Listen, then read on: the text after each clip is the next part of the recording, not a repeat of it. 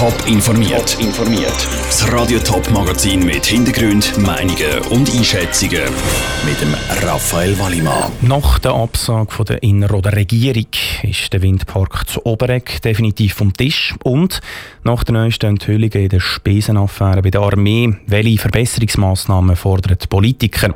Das sind Themen im Top informiert. Sie wären knapp 200 Meter hoch, also grösser als der Rosturm zu Basel, das höchste Gebäude der Schweiz. Es geht um die beiden Windräder, die im Appenzellerland hätten gebaut werden hätten sollen. Die Innerrhoder Regierung hat jetzt nämlich entschieden, das Projekt von einem Windpark ist gestorben. Daniel Schmucki. In der Vernehmlassung haben etwa 500 Leute Bedenken angemeldet, wenn es um den Windpark geht, der in der Innerrhoder Gemeinde Oberig gebaut werden soll. Unter anderem auch die Nachbarkantone Appenzell-Ausserrhoden und St. Gallen. Jetzt ist die Innerrhoder Regierung nachgezogen und hat entschieden, das entsprechende Gebiet wird nicht im kantonalen Richtplan festgesetzt.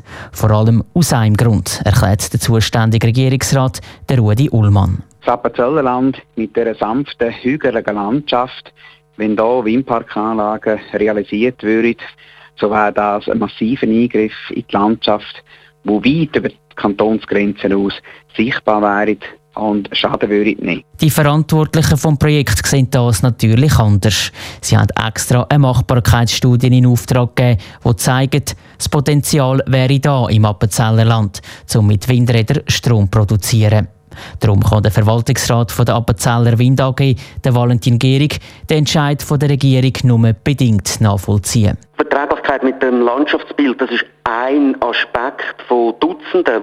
Alle anderen Punkte, muss man sagen, sprechen für das Windenergieprojekt oder kann man, wenn es ein Problem noch gibt, kann man mit technischen oder betrieblichen Maßnahmen auffangen. Von dort her hätten wir gemeint, sollte das realisierbar sein. Obwohl die Innerrhoder Regierung entschieden hat, dass bis auf weiteres keine Windräder gebaut werden dürfen. Die Verantwortlichen vom Projekt wollen ihre Pläne noch nicht definitiv begraben. Sie wollen den Entscheid von der Regierung in den nächsten Tagen genau analysieren und dann entscheiden, ob sie einen neuen Anlauf nehmen. Mit einem anderen Projekt und vielleicht ein bisschen kleineren Windrädern. Der Beitrag von Daniel Schmucki. Das Projekt für einen Windpark zu Oberegg wäre komplett privat finanziert und würde den Innerrhoder Steuerzahler darum keine Rappen kosten. Visualisierungen und mehr Informationen zum Projekt gibt es auf toponline.ch.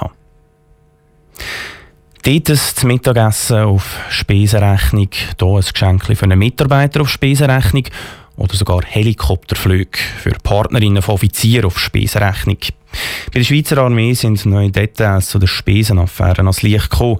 Aber nicht nur die Armee hat ein Problem mit Spesenabrechnungen, auch andere Institutionen kämpfen mit Spesenaffären.